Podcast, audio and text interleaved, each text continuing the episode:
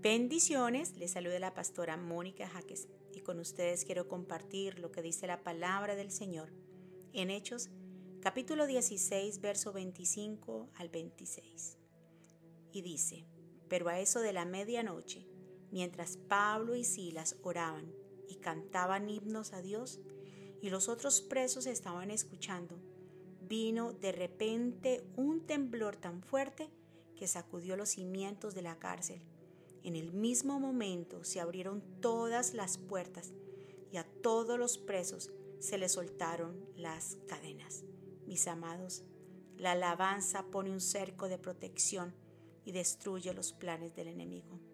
Mientras el enemigo tenía unos planes para destruir a Pablo y a Silas, Dios tenía un plan perfecto para ellos. Pero Silas y Pablo tenían que activar ese principio tenían que activar la alabanza. Mientras subía la alabanza como olor fragante, asimismo descendía y activaba el poder de Dios. Ellos provocaron lo sobrenatural.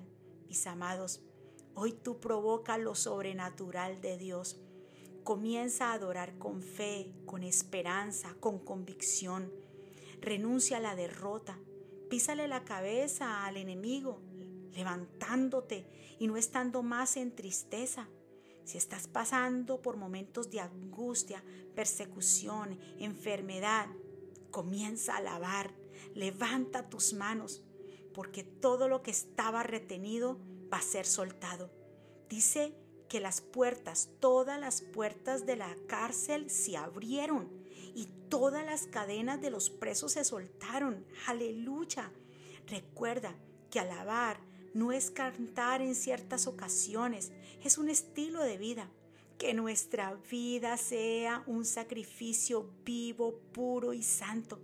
Que a pesar de las tormentas y las pruebas nos mantengamos firmes. Se alaba no solo cuando todo está bien, sino en toda circunstancia.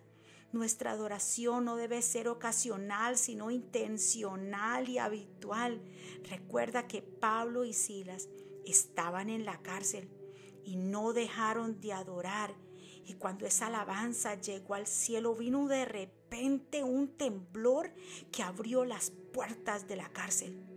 Tu adoración verdadera, tu adoración pura, sin quejas, sin reproches, ¿sabes qué van a provocar?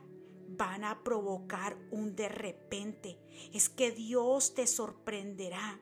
No dejes de servirle. Los mejores soldados se prueban en medio de la batalla y Dios te ha llamado a ti en estos últimos tiempos para ser esa luz, para ser luz en medio de la oscuridad. Tú eres un guerrero. Hoy Dios te entrega esta palabra para que te apoyes en ella, para que la tomes y te levantes y sepas que la alabanza destruye los planos del enemigo el enemigo no podrá en contra de ti ni en contra de tu casa, de tu matrimonio, de tus hijos. Lo que hizo Pablo y Silas fue un de repente. Dios los sorprendió porque en medio de la dificultad, en medio de la cárcel, ellos alabaron a Dios.